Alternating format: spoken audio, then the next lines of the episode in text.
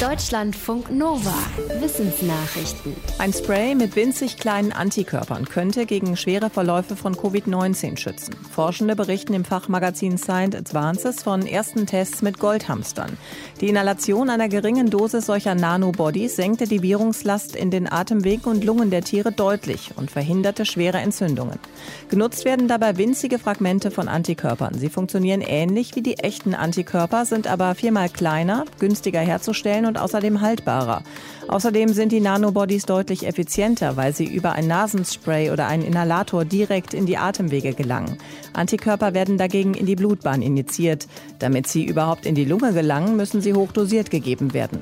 Bevor das neue Mittel in klinischen Studien an Menschen getestet werden kann, muss seine Wirkung und Dosierung aber noch weiter untersucht werden. Menschen bewegen sich offenbar innerhalb von Städten nach festen Mustern. Ein Forschungsteam vom MIT in den USA hat anonymisierte Handybewegungsdaten aus Ballungsräumen aus aller Welt ausgewertet, darunter Boston, Lissabon, Singapur und Dakar. Insgesamt flossen Daten von mehr als vier Millionen Menschen in die Studie ein. Herauskam eine klare Beziehung zwischen der Entfernung zu einem Ort und der Häufigkeit der Besuche.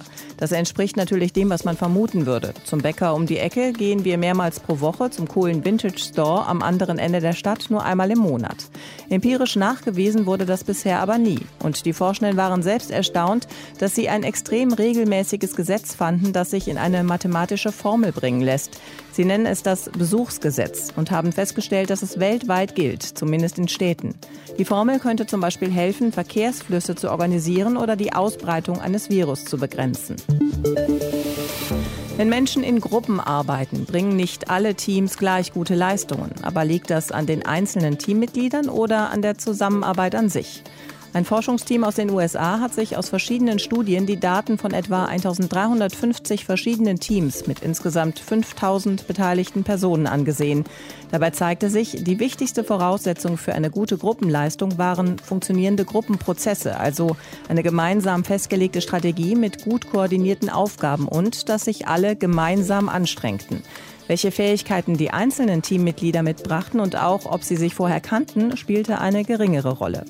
Ein wichtiger Faktor war dagegen, ob Frauen in den Teams waren. Eine der Co-Autorinnen sagt dazu, Frauen in der Gruppe steigern die kollektive Intelligenz, wahrscheinlich weil sie mehr darauf achten, dass alle Teammitglieder ihre Fähigkeiten gut einbringen können. Bei Reptilien entscheidet die Umgebungstemperatur darüber, welches Geschlecht der Nachwuchs im Ei annimmt. Embryos in Eiern erfahren außerdem durch bestimmte Töne oder Vibrationen, wann es Zeit ist zu schlüpfen. Viele Tierarten nutzen aber offenbar Töne auch, um ihren Nachwuchs auf das Leben vorzubereiten. Forschende aus Australien haben das akustische Programmierung genannt. Sie haben entdeckt, dass brütende Zebrafinken einen hohen Schrei ausstoßen, wenn es besonders heiß ist. Im Laborversuch zeigte sich, dass dieser Ton dazu führt, dass sich der Embryo an eine besonders hohe Temperatur anpasste. Die Küken blieben kleiner, um weniger Körperfläche der Hitze auszusetzen. Weibliche Grillenlarven, die viele sexuell stimulierende Geräusche hörten, häuteten sich schneller, um die Chance zu nutzen. Der männliche Grillennachwuchs wartete dagegen länger mit der Metamorphose, um größer und stärker zu werden. Die Forschenden vergleichen das mit der Wirkung, die Musik auf uns Menschen hat, indem sie ohne weiteres Zutun bestimmte Gefühle erzeugt. Auf uns und in uns ist ziemlich viel los. Unzählige Mikroorganismen besiedeln unseren Körper, die zusammen unser ganz individuelles Mikrobiom ausmachen. Aber offenbar haben nicht nur Menschen, sondern auch Städte einen ganz eigenen Mikrobenmix. Ein Wissenschaftsteam aus den USA hat in 60 Städten weltweit Abstriche von Oberflächen in öffentlichen Verkehrsmitteln genommen, darunter London, New York, Rio de Janeiro und Tokio. Innerhalb von zwei Jahren kamen mehr als 4700 Proben zusammen.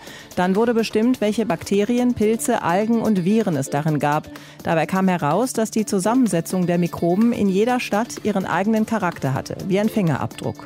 Und der färbt dann auch wieder auf das Mikrobiom der Menschen vor Ort ab. Laut den Forschenden lässt sich anhand des Mikrobioms genau bestimmen, in welcher Stadt jemand lebt. Die Erkenntnis ließe sich auch in Ermittlungen einsetzen.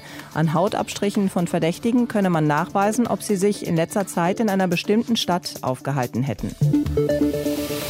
Es gibt gute Nachrichten von den Galapagos-Inseln im Pazifik. Dort wurde das Exemplar einer Riesenschildkrötenart entdeckt, die seit mehr als 100 Jahren als ausgestorben galt. Genau genommen wurde das Weibchen schon vor zwei Jahren auf der Insel Fernandina gefunden. Aber erst jetzt konnten Genetikfachleute der US-Uni Yale mit einem DNA-Vergleich nachweisen, dass es sich um die vermeintlich ausgestorbene Art Chylonoidis fantasticus handelt. Sie haben Genmaterial mit dem eines Männchens aus dem Jahr 1906 verglichen. Die Probe Probe stammt aus einem Museum. Der Leiter des Nationalparks Galapagos hofft, dass man die Riesenschildkrötenart vielleicht doch noch vor dem Aussterben bewahren kann. Auf der Insel Fernandina soll jetzt nach weiteren Exemplaren gesucht werden. Deutschlandfunk Nova